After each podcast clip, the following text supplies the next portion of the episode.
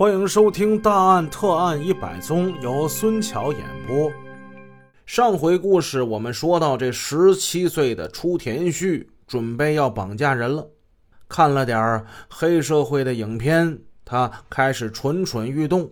但他只有十七岁呀，你让他绑个大人，他又绑不动。他把目光就盯向了孩子。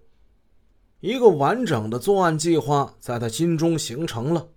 他寻找作案工具、踩点儿，逐渐的小刘飞成了他物色的猎获对象。初田旭就想，绑架了小孩之后，怎样通知他的家人呢？他想到了小说跟电影里，不是打电话，那就是写信。打电话显然是不现实的，他连人家电话有没有都不知道，更何谈电话号码呢？于是他到外边去找了纸和笔，转了一圈，找回一支蓝色的圆珠笔和一块威龙牌香烟的外包装纸的硬纸壳。之后，他又回到了栖身地三十二号楼一零一房间，在硬纸壳上，他写下了一封简短的、歪歪斜斜的勒索信。他连考虑都不考虑，就留下了自己的笔记。写好条后，他把这东西随身揣着，到外边买了点吃的就出发了。他从阳台跳入了地楼七门一零一房间，像幽灵一样蛰伏在寒冷的空房间之中，两只眼睛虎视眈眈地注视着窗外。到了中午了，由于他吃了不干净的东西，他这肚子，哎呀，哎呀！开始疼起来了，疼得他直冒汗，无法下手。他是眼睁睁看那个小男孩从面前走了过去，他很不甘心。熬到天黑，楼下的居民都下班回了家，他才懊恼地返回了三十二号楼。对于一个歹徒来说，眼看着到手的猎物，岂能让他白白的溜掉呢？二十四号早上，初田旭到外面弄了点吃的，他心里痒痒的，迫不及待地窜到一零一房间伺机作案。进去之后，他先躺在西侧卧室的地上看报纸，不知道为什么这房间里有这么多的报纸。大约十点半左右，他又坐到马桶上，透过窗户往外窥视自己的猎物。从这里，他可以清楚地看到小孩回家的必经之路。过了大概有半个多小时，大约是十一点过几分的光景，目标终于是出现了。那两个小孩又结伴回来了。楚田旭就像豺狼看见羔羊一样，他只感觉血压上涌，手心冒汗，一下子他就开了门，冲了出去。他站在楼道二层的台阶上，等待高阳的到来。不一会儿，就听见那个小孩进入了七门的脚步声。那个叫刘飞的小同学往上走，他往下走。走到一层的时候，两个人脸碰脸了。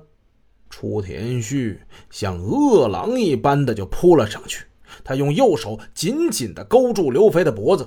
让小孩的脸紧紧地贴在他的胸口，无法是张口说话。这个可怜的小孩今年只有六岁，他一时叫不出来，便被推进了这个近在咫尺的一零一房间。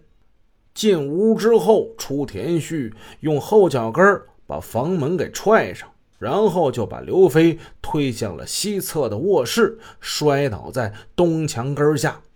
趴在地上的小刘飞扑蹬着小腿拼命的挣扎。狠心的出田旭用左手卡住他的喉咙，抡起右拳，朝着小孩的左太阳穴是猛击几下。看着小孩不动弹了，他拿出了准备好的绳子。这绳子是黑色的，挺结实，把其中的两根接到一起。将他的上身捆了个结结实实的，之后他把刘飞拖起来，放进南墙的一个壁橱之内。放的时候，他嫌刘飞身上这书包碍事，又把刘拖出来放到地上，把带子揪断，取下书包。这时他发现绑刘飞胳膊的绳子有点松，他又从窗户底下找了四根建筑用的绑绳，重新绑了一次，并用一根稍短的绑绳把刘飞的嘴给勒上了，再把捆好的刘飞放进了壁橱之内。用最后一根绑绳把壁橱门上的两个拉手给绑上了。大概是五分钟之后，被打晕的刘飞苏醒过来，小孩拼命的挣扎，楚田旭就听见这壁橱里有响声，他打开了壁橱，把刘给拖了出来。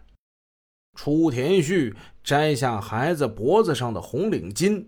丧心病狂的猛勒刘的脖颈，大约勒了能有一两分钟，小刘飞停止了动弹。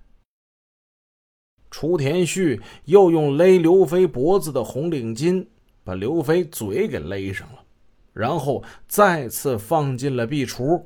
他做这一切的时候，动作很粗，毫无避讳，声响很大，大概就是在此时。马平娟来寻找刘飞，听到了里边的声响，可惜他失去了抢救儿子的最后机会。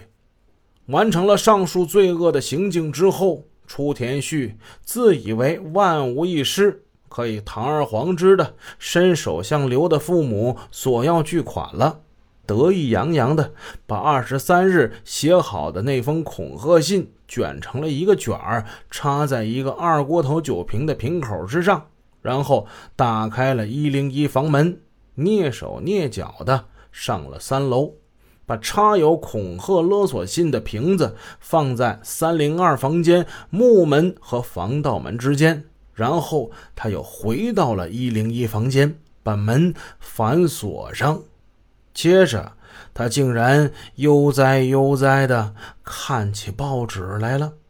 看了一会儿报纸，他感觉饥肠辘辘，便从阳台上跳出去买了点吃的。吃完后，又回到一零一房间继续看报纸。看着看着，他觉得没啥意思，就打开壁橱，把刘飞的书包拿出来，翻了几本书，一直看到天黑。这时正值居民下班回家，他不敢出来。趁着这个机会，他想看一看柜内的小男孩怎么样了。他打开壁橱门一看，吓了一跳，刘飞已经不喘气儿了。